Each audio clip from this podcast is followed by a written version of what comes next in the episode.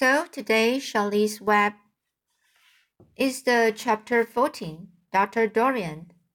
The next day was Saturday. Fern stood at the kitchen sink, drying the breakfast dishes as her mother washed them. Mrs. Arable worked silently. She hoped Fern would go out and play with our other children instead of heading for the Zuckerman's barn to sit and watch animals. Charlotte is the best storyteller I ever heard, said Fern, poking her dish towel into the cereal bowl.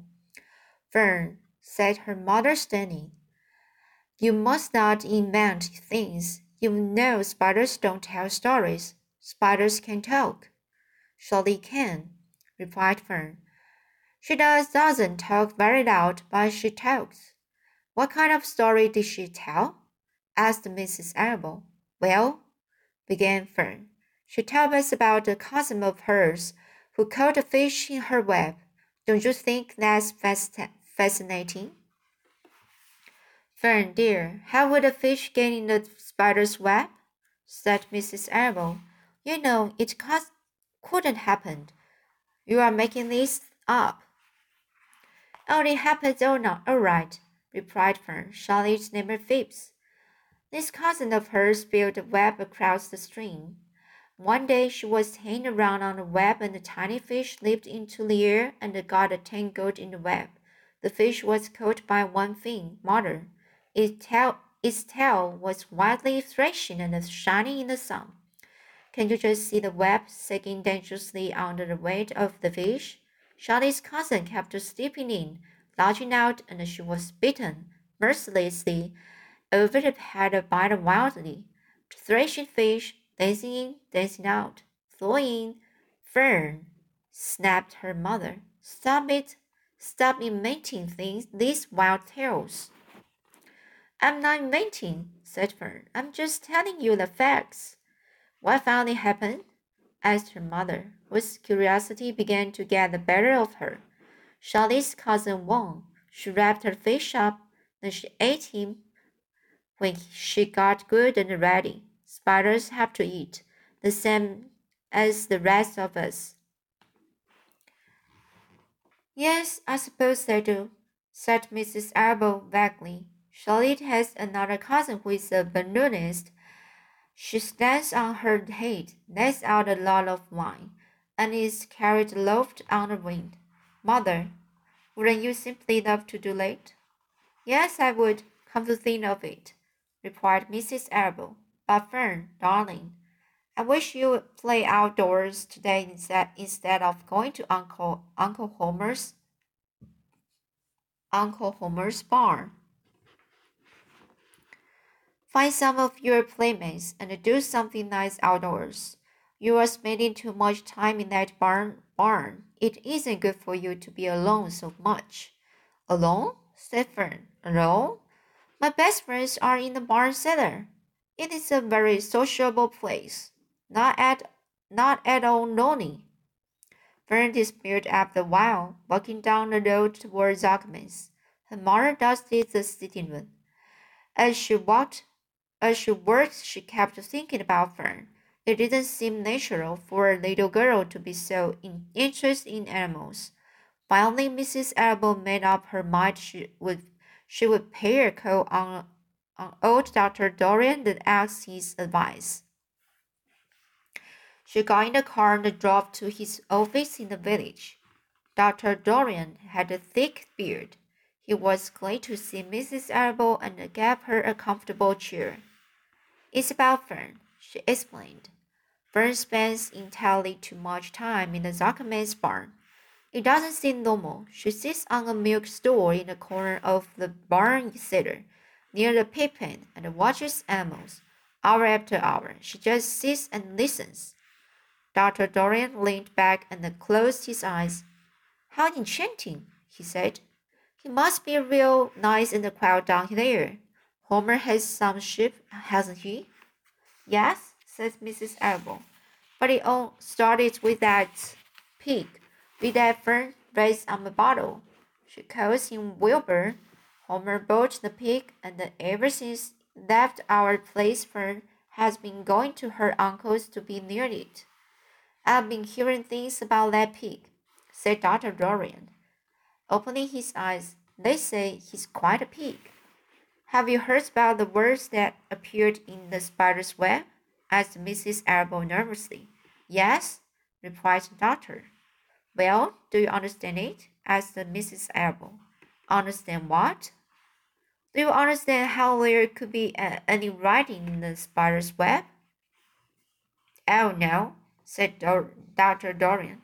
I don't understand it. But for that matter, I don't understand how a spider learned to spin the web in the first place.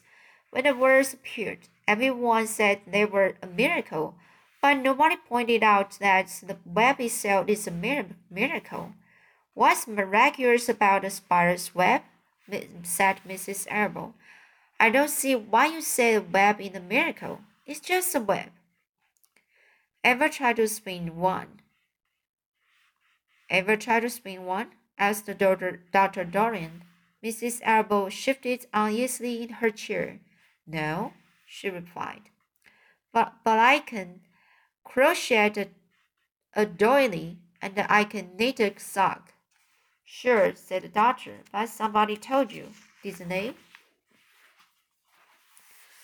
My mother told me. Well, who told the spider? A young spider knows how to spin a web without any instructions from anybody. Don't you regard that as a miracle? I suppose so, said Mrs. Arable. I never looked at it that way before. Still, I don't understand how those words got into the web. I don't understand it, I, and I don't like what I can understand. None of us do, said Dr. Dorian, sighing. I'm a doctor. Doctors are supposed to understand everything, but I don't understand everything, and I don't intend to let it worry me. Mrs. Arable fidgeted. Fern says the animals talk to each other. Dr. Dorian, do you believe animals talk? I never heard one say anything he replied, but that proves nothing. It is quite possible that an animal has spoken civilly to me, and um, that I didn't catch the remark because I wasn't paying attention. Children pay better attention than grown-ups. If Fern says that the animals in Zuckerman's barn talk, I'm quite ready to believe that her. Perhaps if people talked less, animals would talk more. People are incessant talkers. I can give you my word on that. Well, I feel better about Fern, said Mrs. Elbow. You don't think I need to worry about her? Does she look well? asked the doctor. Oh, yes. Appetite good? Oh, yes, she's always hungry. Sleep well, well at night? Oh, yes. Then don't worry, said the doctor. Do you think she will ever stop thinking about something besides pigs and the sheep and the geese and the spiders? How old is Fern? She's eight. Well, said Dr. Dorian, I think she will always love animals, but I doubt that she spends her entire life in Homer Zuckerman's barn cellar. How about boys? Does she know any boys? She knows Henry Fussy, said Mrs. Arable brightly. Dr. Dorian closed his eyes again and went into deep thought. Henry Fussy, he mumbled. Hmm, remarkable. Well, I don't think you have anything to worry about. Let Fern associate with her friends in that barn if she wants to. I would say, offhand, the spiders and the pigs were fully as interested interesting as Henry Fussy. Yet I predict that the day will come when even Henry will drop some chance remark that catches Fern's attention. It's amazing how children should change from year to year. How's Avery? he asked, opening his eyes wide. Oh, Avery, chuckled Mrs. Arable. Avery is always fine, of course. He gets into a poison of ivy and gets stung by wasps and bees and brings frogs and snakes home and breaks everything he lays his hands on. He's fine. Good, said the doctor. Mrs. Arable said goodbye and thanked Dr. Dr. Dorian very much for his advice. She felt greatly relieved. So now is chapter 15, The Crickets. The crickets sang in the grasses. They sang the song of summer's ending, a sad, monotonous song. Summer is over and gone, they sang. Over and gone, over and gone. Summer is dying, dying. The crickets felt it was their duty to warn everybody that summertime cannot last forever. Even on the most beautiful days in the whole year, the days when summer is changing into fall, the crickets spread the number of silence and the change. Everybody heard the song of the crickets. Avery and the fern Arable heard it as they walked the dusty road. They knew that school would soon begin again. The young geese heard it and knew that they would never a little goslings again. Shadi heard it and knew that she hadn't much time left. Mrs. Zuckerman, at work in the kitchen, heard the crickets, and the sadness came over her, too. Another summer gone, she sighed. Lurvy, at work building a crate for a weaver, heard the song and knew it was time to dig potatoes. Summer is over and gone. Repeated the crickets. How many nights till frost?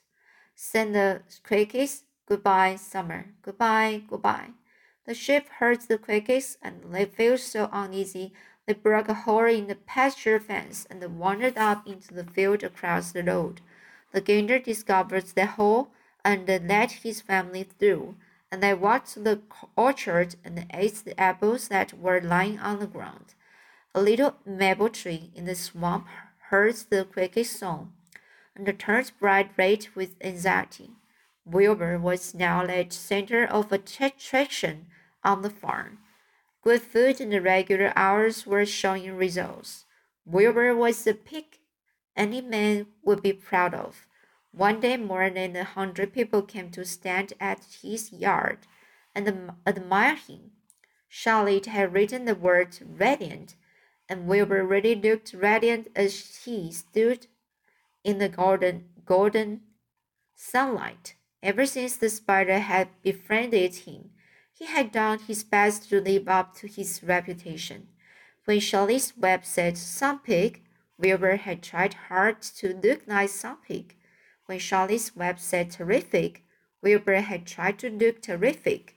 And now that the web said radiant, he did everything possible to make himself grow. It is not easy to look radiant, but Wilbur threw himself into it with a will. He would turn his head slightly and blink his long eyelashes. Then he would breathe deeply, and when his audience grew bored, he would spring into the air and do a backflip with a half twist. At least the crowd would yell and cheer. How's that for a pig? Mr. Zuckerman would ask. Well pleased with, with himself. That pig is radiant.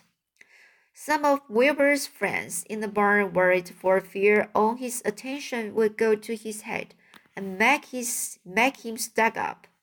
But it never did. Wilbur was modest. Fame, fame did not spoil him. He still worried some about the future, as he could hardly believe that a mere spider would be able to save his life. Sometimes at night he would have a bad dream. He would dream that men were coming to get him with knives and gums. But that was only a dream. In the daytime, Wilbur usually felt happy and confident. No pig ever had truer friends, and he realized that friendship is one of the most satisfying things in the world. Even the song of the crickets did not make Wilbur too sad. He knew it was almost time for a county fair, and he was looking forward to the trip. If he could distinguish himself at the fair and maybe win some prize money, he was sure Zuckerman would let him let him leave. Charlotte had worries of her own, but she kept quiet about them. One morning, Wilbur asked her about the fair. You are going with me? Uncle Charlotte, he said. Well, I don't know, replied Charlotte. The fear comes at bedtime for me. I should find it inconvenient, inconvenient to leave home, even for a few days. Why? asked Wilbur. Oh, I just don't feel like leaving my wife. Too much going on around here. Please come with me, begged Wilbur. I need you, Charlotte. I can stand going to the fair without you. You, you, you've just got to come. No, said Charlotte. I believe I'd better stay home and see if I can get some work done. What kind of work? asked the weaver. Egg laying. Each time I made an egg sack and filled it with eggs. I didn't know you could lay eggs, said Wilbur in amazement. Oh, sure, said the spider. I'm uh, vers versatile. I'm versatile. What does versatile mean? Full of eggs? asked Wilbur. Certainly not, said Charlotte. Versatile means I can turn with ease from one thing to another. It means I don't have to limit my activities to spinning and the trapping and the stunts like that.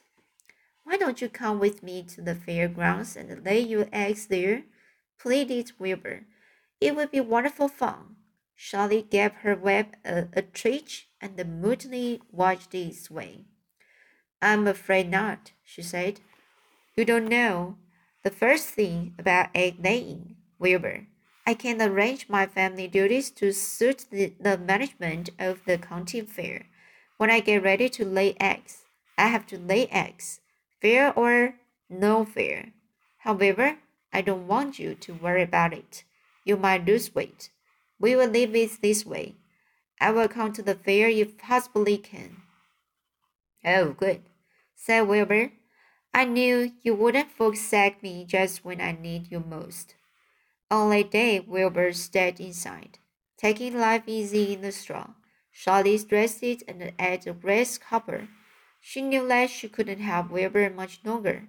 In a few days, she would have to drop everything and build the beautiful little sack that would hold her eggs. So today's uh, chapter, you can see the uh, Charlotte's uh, her life is about to the end. And uh, but Wilbur she doesn't know that. So this is a kind of different uh, feelings. Um, if you know something but some but uh, you you don't if you feel sad and you you you are you are uh, worried with something um but you don't tell others. That that's you you have think that's uh, worry worries in your mind. So that's very hard right? So okay then i will read next chapter next time